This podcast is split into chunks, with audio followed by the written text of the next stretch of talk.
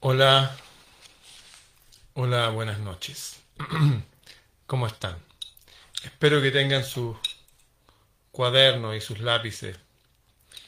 Hemos estado leyendo frases de sabiduría de los antiguos, que era el rito que hacían nuestros ancestros, no me refiero a nuestros padres, me refiero a nuestros ancestros más antiguos. Junto al fuego, en el areópago, en los lugares altos, cerca del cielo, en las reuniones con los sabios, con los sabios de verdad. Estamos rescatando esa tradición y es necesario escribir. ¿Por qué? Porque la última frase que escribimos ayer, porque el saber implica recordar. Y para los que no tengan buena memoria, se van a hacer una de papel. Curiosamente, cuando uno se hace una memoria de papel, se activa la otra memoria. Están unidas. En el acto de escribir, en el acto de poner en símbolo las ideas antiguas o las ideas que sean, hay algo mágico. Estamos recordando eso. Vamos a despertar nuestro poder.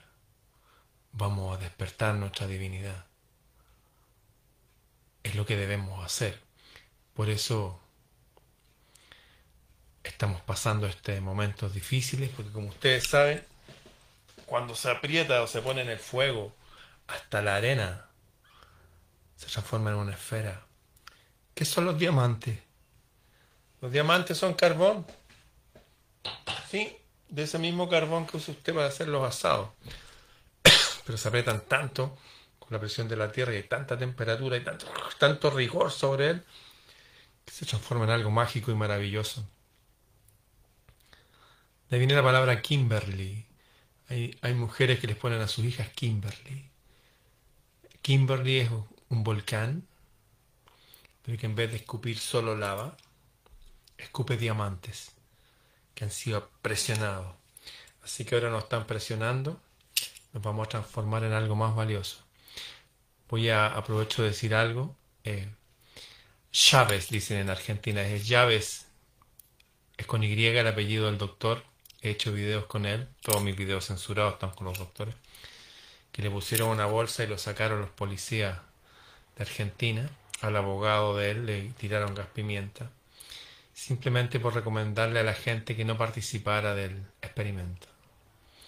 Llegó toda la fuerza brutal de parte de la policía que es imbécil, hay parte de la policía que es buena y es noble.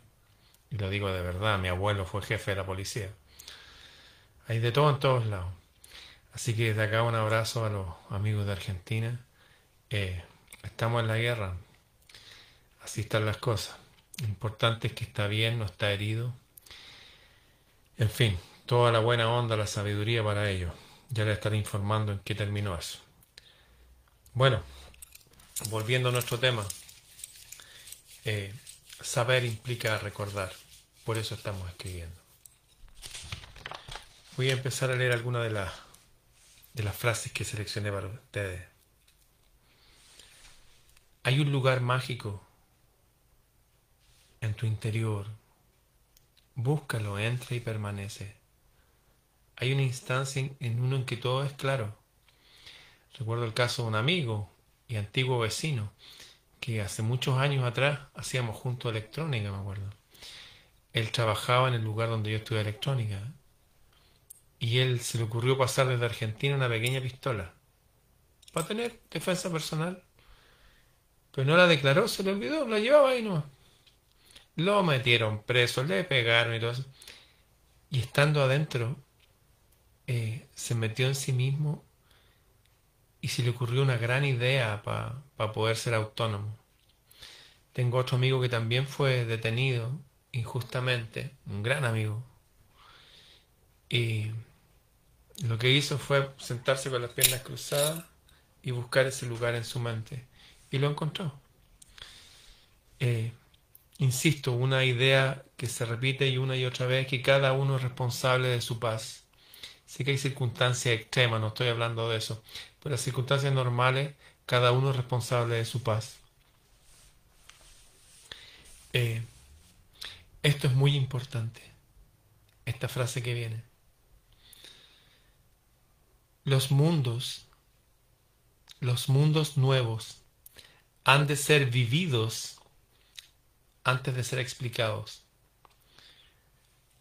Mucha gente va y poco menos que da clase de, oye, mire, que hay que hacer esto, forman estas cosas, y juntan gente, pero nadie está viviendo la idea que dicen defender. Por cada mil personas que defienden la virtud, cualquier virtud, uno la practica. Los mundos nuevos han de ser vividos antes de ser explicados. Es como, imagínense esto, una persona que trabaja en salud a gran nivel pero es desasiado, está así con su cuerpo así, bueno para fumar. No me interesa lo que el tipo represente. Es evidente que no representa la salud. Las personas que defienden con de nuevo un mundo distinto. Distinto a lo que está pasando. Pero las vidas individuales de ellos son vidas horribles también. Hay gente que por catarsis se suman a, a movimientos y cosas y todo lo que tienen es expresarse hacia afuera. Pero nadie construye esos mundos dentro y los vive desde el ejemplo. Esa es la diferencia entre un rey sabio y deseable a un rey déspota o, un mal gobernante.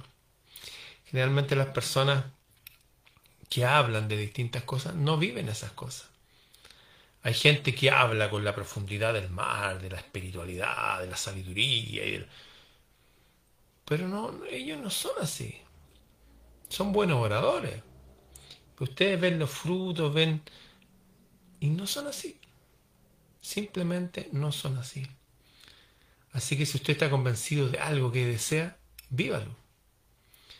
Ahora lo estamos haciendo. Nos estamos haciendo más sabios. Estamos tomando el control de nuestras vidas. ¿Por qué? Porque así funciona la mente humana. Las personas con imágenes pueden imaginar. Pensemos en una rosa roja. Pero con palabras se desarrolla el pensamiento, el razonamiento. A través del buen uso del lenguaje uno puede detectar cuando nos están engañando. Hay gente que siente que el sistema es engañoso, evidentemente, pero no lo pueden enfrentar porque no tiene las herramientas para eso. El sistema ataca principalmente la mente humana, le enseña a razonar de forma rara, usa el lenguaje precisamente para capturarlo y para que ellos no se vayan a dirigir su pensamiento hacia otros lados. Por ejemplo, decirle a una persona que es, no sé, nazi. La persona inmediatamente dice, no, eso es peligroso. Y nadie sabe que el hombre del bigote pequeño en 1938 salió en las principales revistas del mundo como la persona más importante del planeta, porque logró hacer de su país un paraíso. Claro, nadie lo cuenta, pero ahí están los datos. Nadie lo va a investigar. Algunos sí, los que van más allá de las palabras policía. O cuando dice, oye, esto es una VAC, no es una VAC, es una inyección experimental. Las VAC llevan virus degradados y aquí todavía no se ha aislado ningún virus. Cosas como esas. Usan nombres en cosas que no corresponden. O, este es el cristianismo. Y no, pues no están hablando de Cristo, están hablando de una especie de parodia de Jesús. O este es el budismo. Y no son realmente personas sabias como los antiguos Budas o los lamas. Me acuerdo una vez que Christian Walken trajo un, Christian Walken, para los extranjeros, es un hombre admirable, chileno, profesor de literatura, que tenía un programa que se llama La Belleza a Pensar. Y después Una Nueva Belleza. Y una vez trajo un lama, un lama, vestido de naranjo, con su sonrisa así, sus ojitos, se sentó así. Y dije, wow, un lama, yo conocí al Dalai Lama en persona. Así que dije, veamos qué pasa aquí. Y el, entrevistador Christian Walker le hacía preguntas y él, decía, y mi sensación era que el tipo no tenía idea de nada. Después me enteré que muchos de estos lamas que recorren el mundo y juntan dinero para llevar a los tibetanos en el exilio, muchas veces son niños que lo fueron a dejar sus padres al lamasterio para para que los mantengan. Claro, uno ve una persona de naranjo, qué sé yo, que supuestamente es vegetariano, así que si es vegetariano debe ser bueno, dicen. Ojo ahí, eso no es tan cierto. Bueno. Y me llevé la gran sorpresa que no. Bueno, tengo un gran amigo que se fue a la India a ver los sadhus, los maestros, allá. La cuna de la espiritualidad. Mentira todo eso. Dice que el 100% de todos los sadhus, vestidos de naranja, eran todos drogadictos, estaban todo el día meta fumando hachís, estaban en otra. Y la gente absurda, occidental, veía estos tipos que se dejaban crecer, por ejemplo, las uñas empiezan y quedan unas uñas como de un metro. De hecho, había que alimentarlos, o no sé cómo lo harían para hacer sus necesidades básicas, pero. Y la gente creía que eso era un símbolo de la espiritualidad. ¿Cómo la gente puede ser tan tonta? O en nuestra cultura, cuando llega una persona que trae un hueso de pollo, decía, este era un hueso del fémur de Jesucristo. Todavía hay, un templo budista que tiene un diente de Buda. Y la gente tomaba eso como que, oh, y lo iban a ver, y lo tocaban, o de lejos, y sentían algo que sintieron. Esas mismas gentes están aquí ahora. Los mismos que adoraban los huesos santos, los mismos que enviaban a sus hijos a las cruzadas. ¿Por qué no podían enfrentarse al sistema? Porque no tenían los elementos intelectuales para enfrentarse al sistema. Punto. Ahora lo estamos adquiriendo. Entonces, para esto hay una frase. El valor de una idea no tiene nada que ver con la sinceridad del hombre que la expone. Uno puede ver a una persona llorar por algo, mira, está emocionado y sacó, no se remontó a los sumerios o habló de su familia muerta. Y uno se puede emocionar. Pero ¿qué tiene que ver eso con la veracidad de la idea que está exponiendo? hay otra falencia humana. A veces si las cosas nos emocionan, creemos que son buenas. Como nos emocionaron, tiene la verdad, tiene la razón. ¿Han escuchado hablar de las lágrimas del cocodrilo? El cocodrilo empieza a llorar y llora así. Se acerca animales curiosos a verlo y cuando están cerca el cocodrilo se los come. Entonces,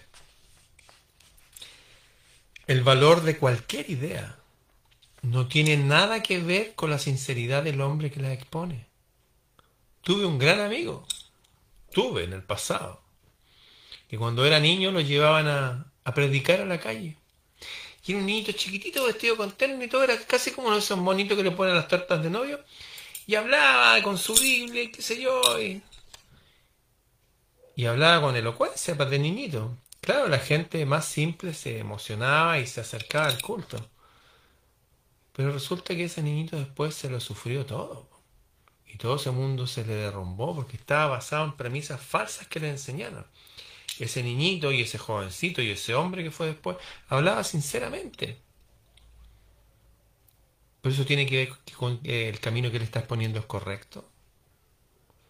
Lo mismo se puede, no sé, la otra vez me llamó un tipo chileno me llamó una mujer, el apellido Fuyuk creo que era, que me hablaba de parte de un hombre que había ido a las Pléyades, que había vuelto. Se contactaba con los pleiadianos y lo habían llevado en una nave. Y como tengo cierta sensibilidad, yo fui y como que dije que hay algo extraño. Después me escribió el tipo. Y mi sensación es que el tipo estaba desvariando.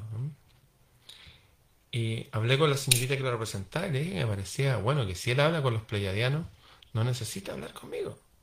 No necesita hacer nada conmigo.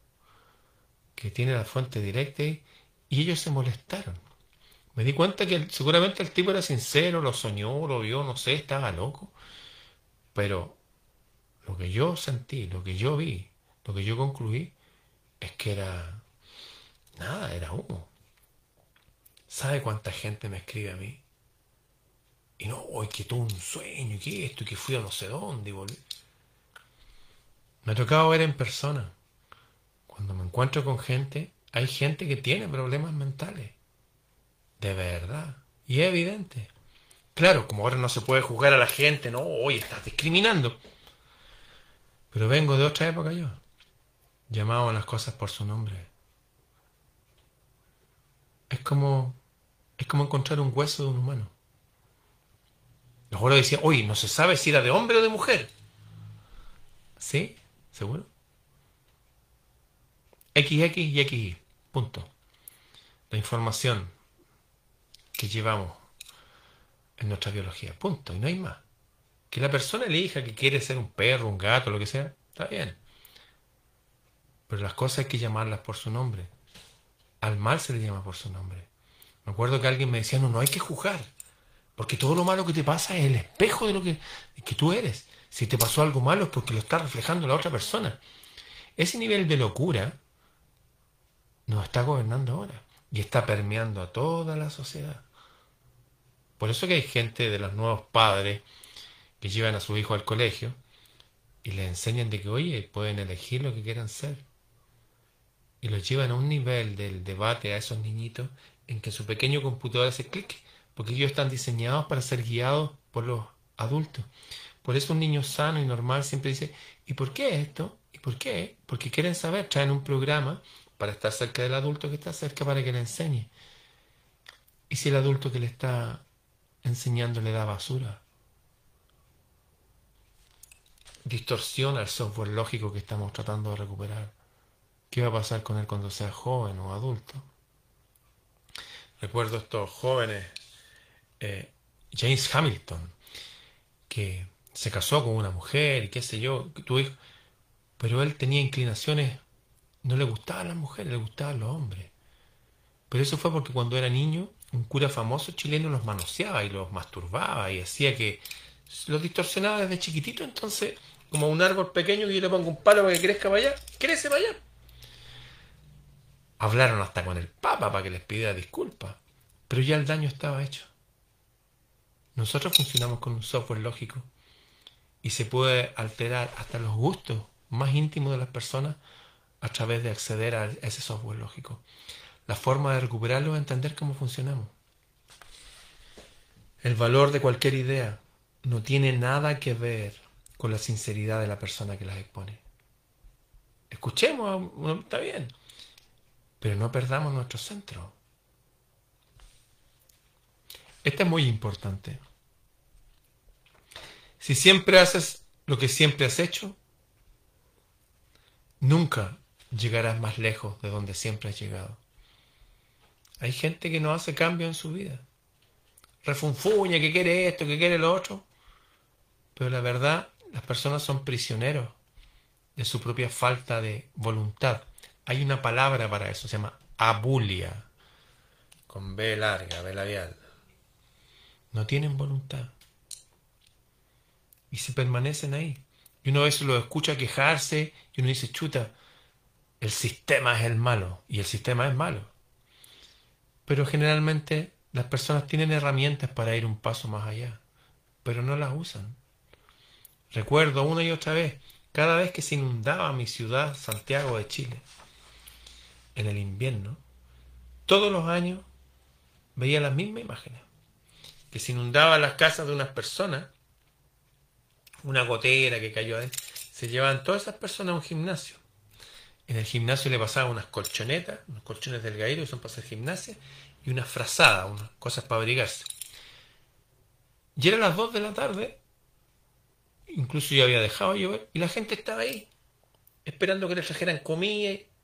Ninguno se paraba, iba y se subía al techo de su casa a arreglarlo o se juntaba con otro, oye, hagámonos una escalera.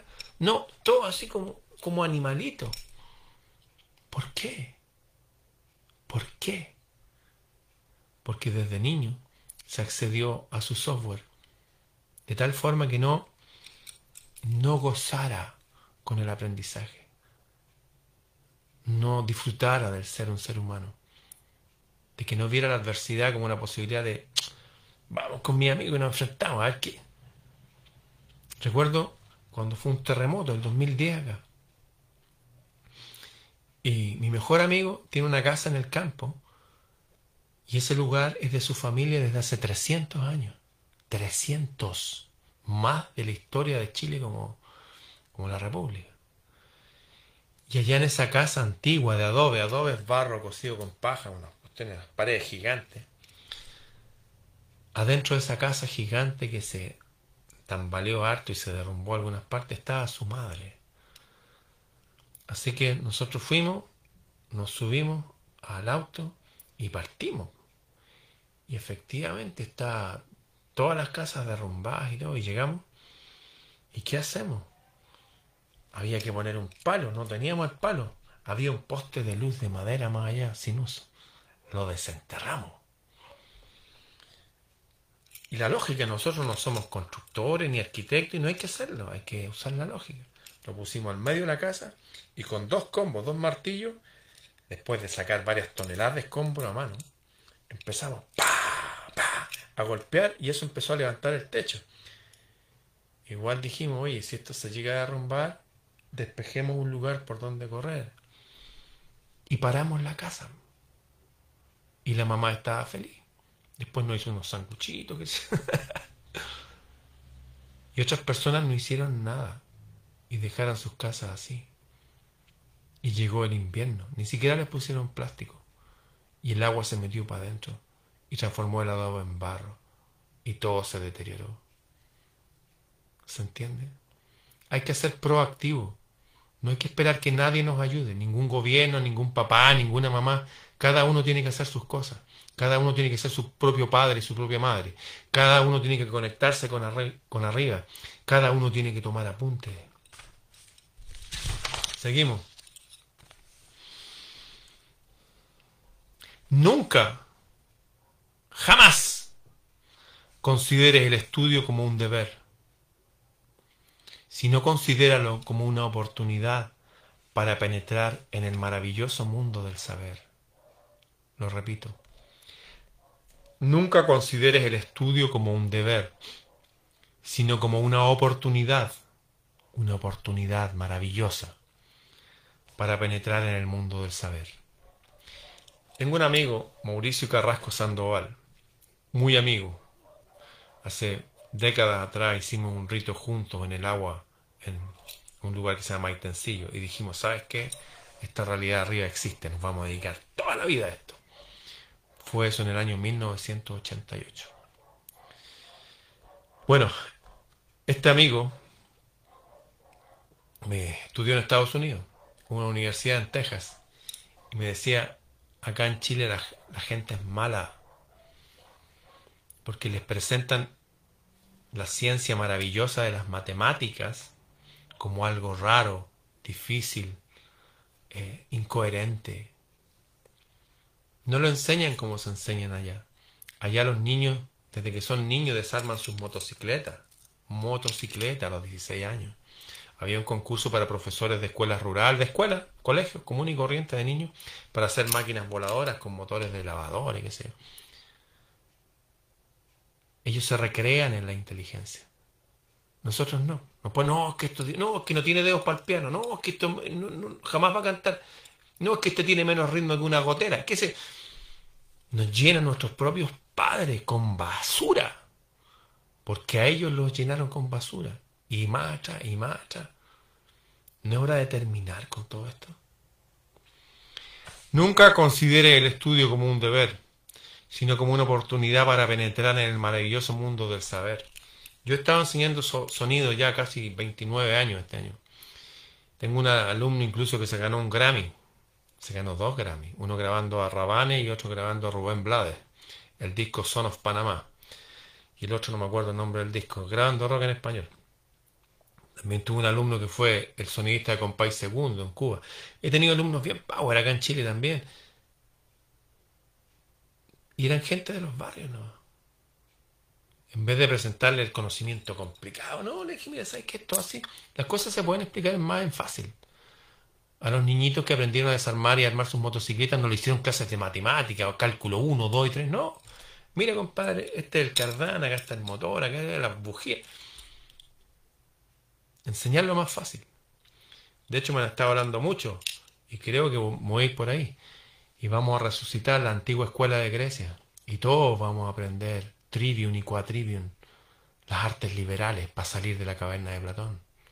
Eso implicaría dejar mucho de lo que hago pero creo que por ahí va, por ahí va la dirección. Ahí va a mover el interés de la gente. Miren esta frase, por favor. Tengo gustos simples. Me satisfago con lo mejor. Una vez me acuerdo, me invitaron a comer una comida, se llamaba un banquete griego. Había que pagar no sé cuánta plata, dinero. Y me dieron tres pasas, un pedazo de queso, una cuestión y una copita de vino. Y todo, y con unas cosas alineadas con unas hierbas, pero una miseria. Y me preguntaron, oye, usted, don Ramón Freire, ¿qué opina de esto? ¿Sabe qué? Esto me acuerda de una obra de Víctor Hugo, le dije. Y todo, ay, atención, porque Los Miserables. miserable la cuestión, pues miserable. Y otra vez también la montaña, una vez me dieron unas comidas, unas pedazos, unas así. Yo soy grande, yo peso más de 90, ¿qué peso 90 kilos, mido un metro 83. Me dan unas cuestiones. No, Yo hubiera preferido algo simple, por ejemplo, una mazorca de maíz, un choclo, lo dicen acá, con mantequilla, algo barato, muy rico.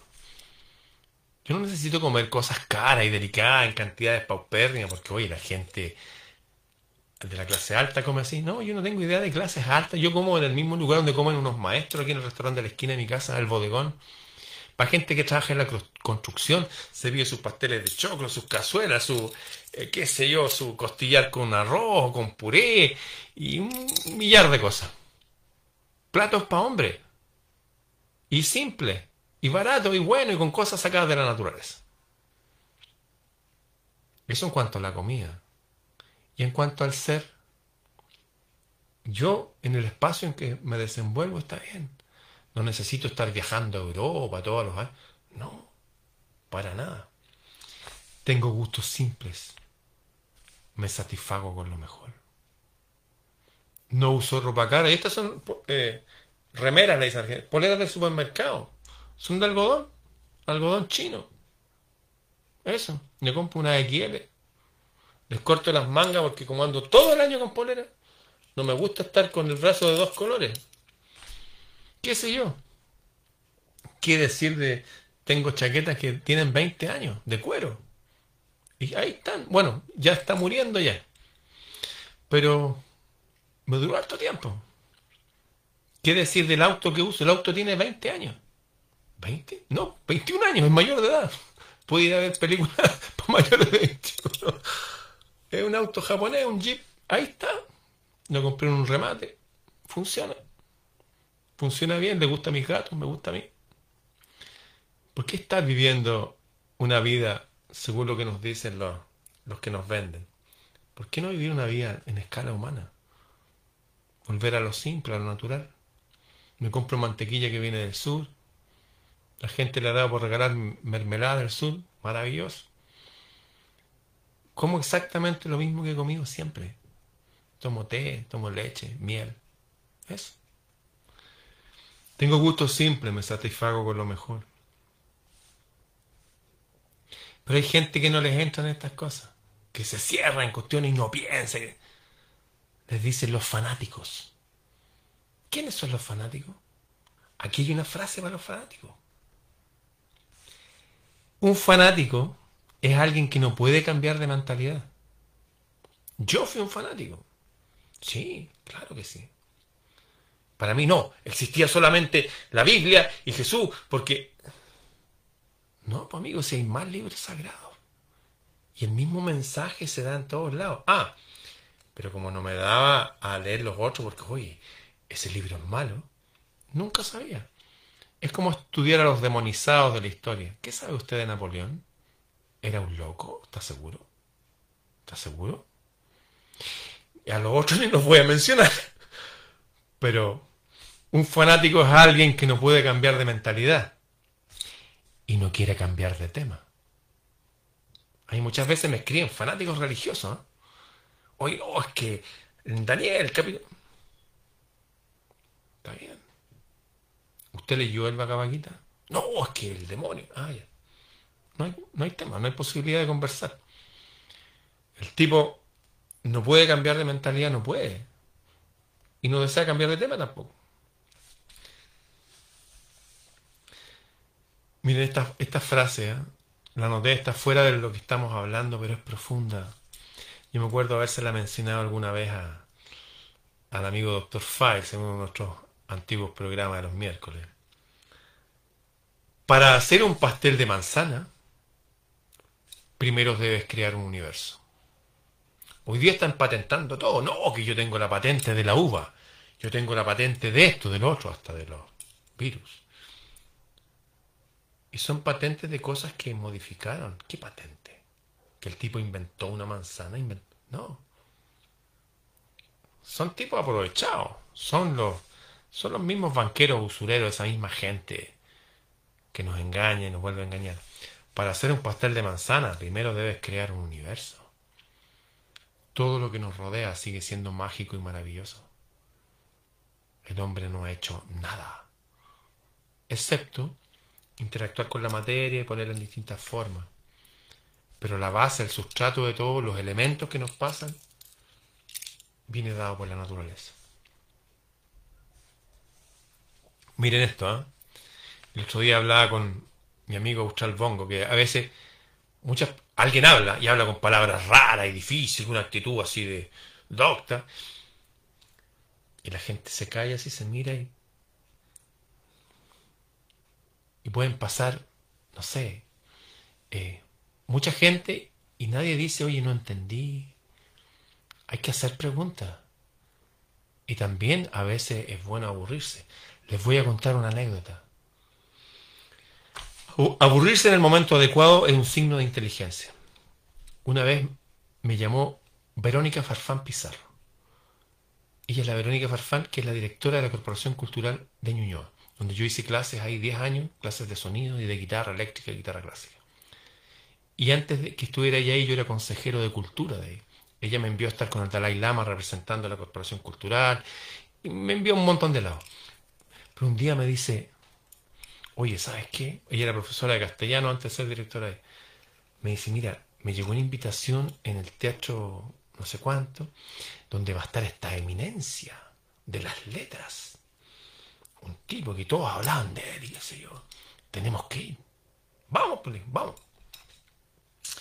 Y fuimos, llegó ella, así que sí, la gente la aplaudió, qué sé yo. Yo me senté al lado, estábamos los dos ahí. Y de repente traen una mesa, un vaso de agua, un florero, qué sé yo, y una silla, un micrófono. Y de repente no pasa nada. Y se escucha unos aplausos. Y un viejito chiquitito así, y se sienta y dice así, buenas tardes. Y empieza a hablar así, empieza. Y yo, y con todo un lenguaje raro y palabras enrevesadas, evidentemente no le estaba hablando al corazón de la gente, sino quería hacer gala de su florido lenguaje que no entendía nadie. Y está hablando así y todo, oh, empieza a dar sueño. Y de repente siento que hace como esas personas que ahogan su risa. Y sentí eso y me empezó a dar risa. Pero esa risa que mal que uno... Y se me ocurre mirar a mi amiga Verónica Farfán y estaba así, estaba llorando de la risa y yo... Hago así, para no explotar en risa, porque estaban todos callados. Y me doy vuelta para salir del teatro, sí. Me iba, a hacer un escándalo y, había un tipo así, viendo con la boca abierta. Y yo lo veo, ¡guau! Y me voy riendo para afuera y me dolía la espalda de la risa así, y sale ella, la Verónica, y me dice, ¿sabes qué? Ya. No había nada que hacer. Nos fuimos riendo, nos acordamos de esa anécdota durante muchos años. Pero a veces, aburrirse es señal de inteligencia. Usted no, como decía Ralph Waldo Emerson, usted no tiene que estar a la, pinta de nadie. No, no todos somos de las mismas tribus. A mí la verdad, toda esa gente filósofos que andan que hablan con un ceño fruncido y un lenguaje enrevesado, para mí son parte del problema. No me gustan.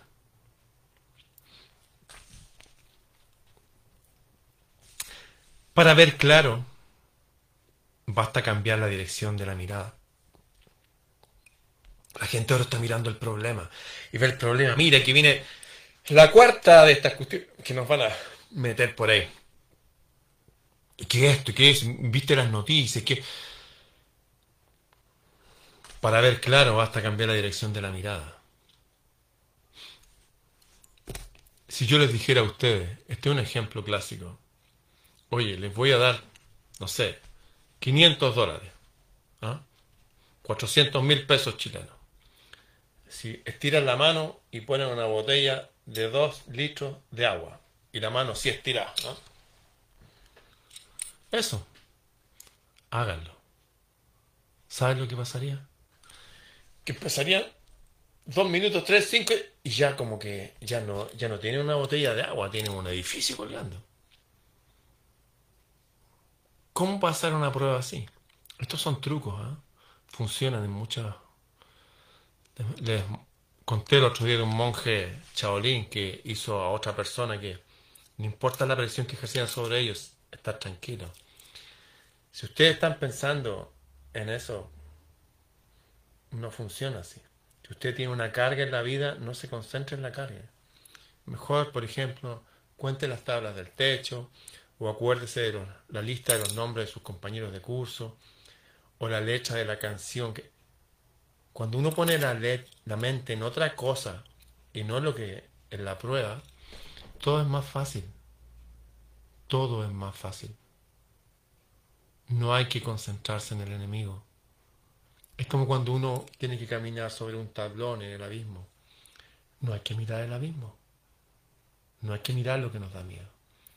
Hay que mirar hacia donde queremos ir. Así funciona la realidad. Siempre. No hay que enfocarse en lo negativo, porque uno atrae lo negativo. Hay que enfocarse en la solución, o al menos en otra cosa. Y así avanzando día a día, van a llegar otros y otros y otros soles y lo malo se va a deshacer. Por eso estamos haciendo esto. La gente que sobrevivió al oscurantismo es porque seguían escribiendo, leyendo, jugando, todo lo que dijo el rey sabio que había que hacer, Alfonso X. Jugar el juego chino del dominó, el juego árabe del backgammon, el juego universal del ajedrez. Hay que ocupar el tiempo en cosas positiva, no negativa. Para ver claro, cambiar la dirección de la mirada. Basta con eso. A mucha gente, no, es que mi mamá, que cuando yo era niño, que me, me violaron, que me pegaron, que me trataron mal. Está bien si todo eso pasó, pero ya pasó. Estamos en el año 2022, estamos en el siglo XXI. Hay que cortar con eso. Hay algo que yo absolutamente me sumo a Carl Gustav Jung, que mucha gente que sigue a Freud, que le hace rememorar las cosas del pasado, y los deja ahí, y pasan 10, 15, 20 años en terapia. ¿Por qué? ¿No es acaso mejor dejar eso atrás, en el pasado? Se acaba de morir un hombre porque tenía que hacerse un chequeo preventivo. O sea, el tipo está sano, no, pero hay que hacerse un chequeo preventivo. Y le encontraron en una radiografía que tenía una cosa encapsulada por ahí rara. ¡Peligro! Le sacaron la cuestión. Después lo irradiaron y el tipo se murió. Pero los hijos encontraron unas radiografías antiguas y esa sombra siempre la había tenido. Siempre toda la vida. Tengo amistades veterinarios que me dicen que los perros cuando mueren de viejo y le hacen autopsia, están llenos de cosas envueltas por la misma grasa y cosas, desde piedra, tapas de botella, ¿qué es? Y ahí quedaron. ¿Y cuál es el problema? ¿Por qué querer Hoy no que... Esa no es la medicina tradicional, es la medicina convencional inventada por los Rockefeller. En lo tradicional, la risa es el remedio infalible. Estar en paz es el secreto. Vida sana en cuerpo sano. Eso. Sol, agua, luz. Hasta los tuberculosos, esas enfermedades mortales. ¿Cómo se sanaban? ¿Les ponían cosas? ¿No? Los llevaban a lugares donde hubiera harto oxígeno. Porque con mucho oxígeno se muere todo. Y con poco oxígeno la acidez de la sangre comienza en tres minutos y empieza la muerte cerebral. ¿Estoy exagerando? No. Si yo fuera el enemigo de los humanos, le enseñaría todas estas cosas al revés. No, que esto es sano. ¿Sí? ¿Quién lo dice? Bien.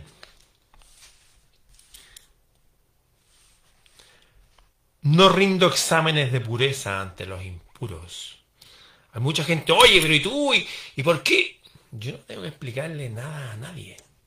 No, es que dijiste... Sí, si usted ve ahí arriba, este es el sitio de Ramón Freire. Es mi espacio. ¿Les cuento un secreto?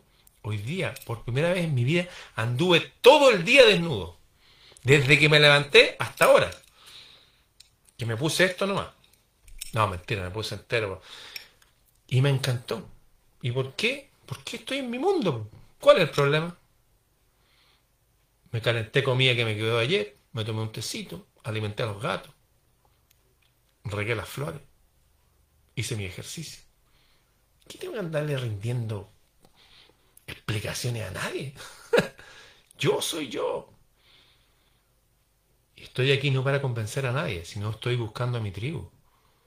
Eso. A los que somos similares para que no nos sintamos solos.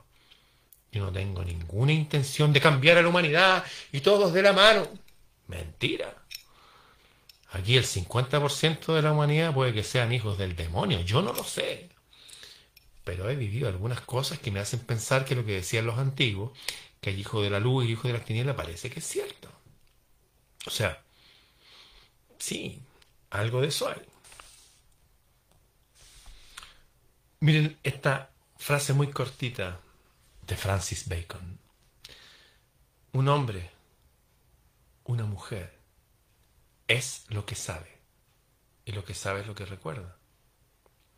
Recuerdo que hay un cómico chileno que dice que fue a, un, a una oficina de estas públicas del gobierno, no sé, y llega el tipo, oiga señorita, ¿me podría indicar dónde está la oficina? Y al día una mujer, limándose la uña. No sé, le dice. Eh, bueno, entonces me podría indicar en qué parte podría para que me timbre. No sé. Y después le dice, no sé, otra pregunta. Y la mujer dijo, ay, qué complicado usted, ¿ah? Eso que era un chiste, es una verdad. Hay mucha gente que no tiene idea de nada. No son adolescentes en envase viejo, son bebés en envase viejo. No, es como que están llenos de trabas y de cosas y de... No, no debe ser así. Y la religión a veces que siguen no les aporta, no les enseña a ser más inteligentes. Recuerdo hace años atrás me regalaron un libro de un tipo apellido Cantoya, que es el que trajo los televisores Sony a Chile. Me lo regaló un gran animador, o sea, un locutor y periodista, que se llama Julio Martínez, que se llama La Cruz de Nuestra Modernidad. Y hablaba que cómo distintos países, supuestamente alabando al mismo Dios, unos prosperaban y prosperaban y los otros estaban así. Resulta que los que prosperaban y prosperaban hacían énfasis en el libro de los Proverbios donde decía, Dios decía, Hijo mío, ama la sabiduría, ama la inteligencia y mi corazón te amará a ti. Y todo, wow, Dios ama a las personas. Y otra parte decía, oye, sé diligente y todo. Lo enseñan a ser sabio, inteligente, a darle, a hacer made man itself, hacerse a sí mismo. En cambio, en la iglesia de acá, que Dios ama a los pobres y las misas en latín. Latín, latín no es un violín de lata. Latín es un idioma, un idioma que no entendía nadie. Entonces, un idioma que no entendía, no es que Dios ama a los pobres. ¿Ah? Y no, y todo, y, por mi culpa, mi gran culpa, ah, y pague el diezmo al final. ¿ah? Bueno, y si se siente mal, salte, salte, baile, salte. O sea, según Cantoya, en este libro, La Cruz de nuestra modernidad, había una forma en interpretar la religión que evidentemente no a algunos pueblos, sino a países completos le ponían unos pernos limitadores en la cabeza, en el corazón, bueno, y en otros lados también. No los dejaban ser felices. Un hombre es lo que sabe. Hay que saber. Hay que saber. Escoger el propio tiempo es ganar tiempo. Usted no dijo, oye, que hay que hacer esto, que oye, fíjate. No, yo voy a mi ritmo. No, es que vamos a ir allá a reclamar porque... No, yo estoy haciendo otras cosas. ¿Por qué tengo que dejarme llevar por la masa? ¿Por qué? Si yo soy un individuo. Las águilas se juntan con las águilas, los leones con los leones. ¿Por qué tengo que andar cacareando si no soy una gallina? Yo tengo mi tiempo de hacer las cosas. Yo voy en mi nave. Cuando digo nave me refiero metafóricamente en mi pequeño barco, con mi vela triangular.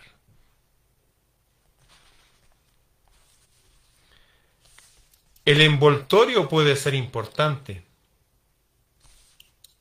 El contenido debe serlo. Tengo un gran amigo con voz de locutor. Que me, yo decía, oye, ¿por qué no hacía esto? No, me dijo, pero a veces hay que tener un micrófono de condensador. Ah. Me acuerdo que le regalé una consola, una consola de sonido. Real consola, dije. Mi amigo se lo va a regalar. Pero tú te compras el micrófono de. Ya, yo me lo compro. No, es que ahora le faltaba no sé qué cosa. Y siempre le faltaba algo. Para que el envoltorio, la forma, la presentación sea perfecta. El otro día estaba en una conversación con músicos y le decía que hay unas grabaciones de Jimmy, no, de Johnny Winter. Johnny Winter, un guitarrista de blues. Tiene 200 discos. Algunos discos suenan así, así, porque lo graban en vivo y sonaban así.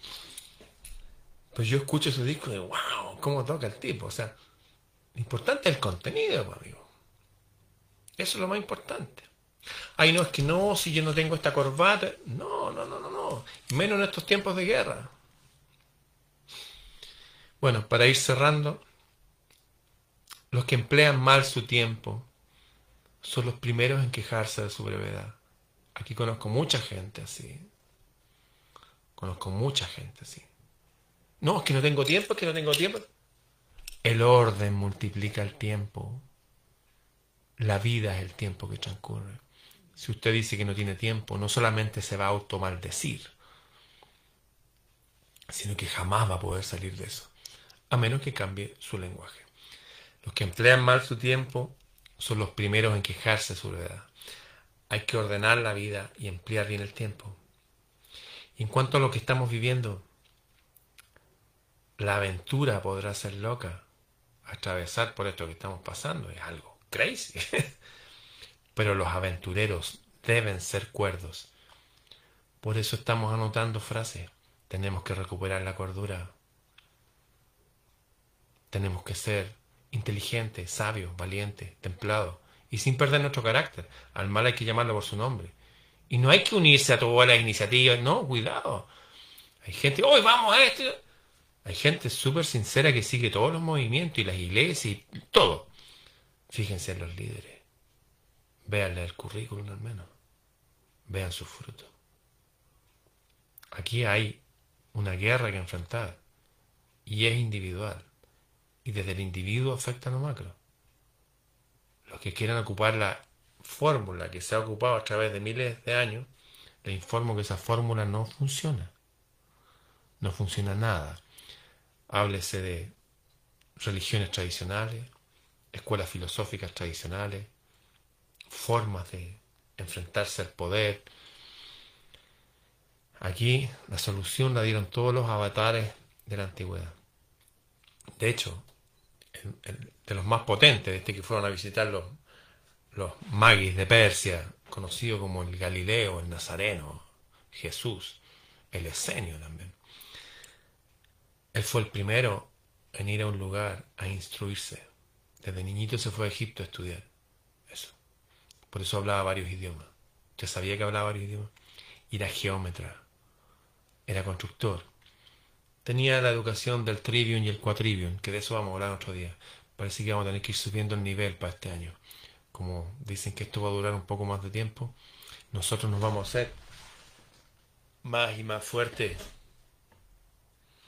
Nos vamos a transformar en cristales poderosos y vamos a insistir una y otra vez hasta que el león desde adentro nuestro ruja No somos ovejas.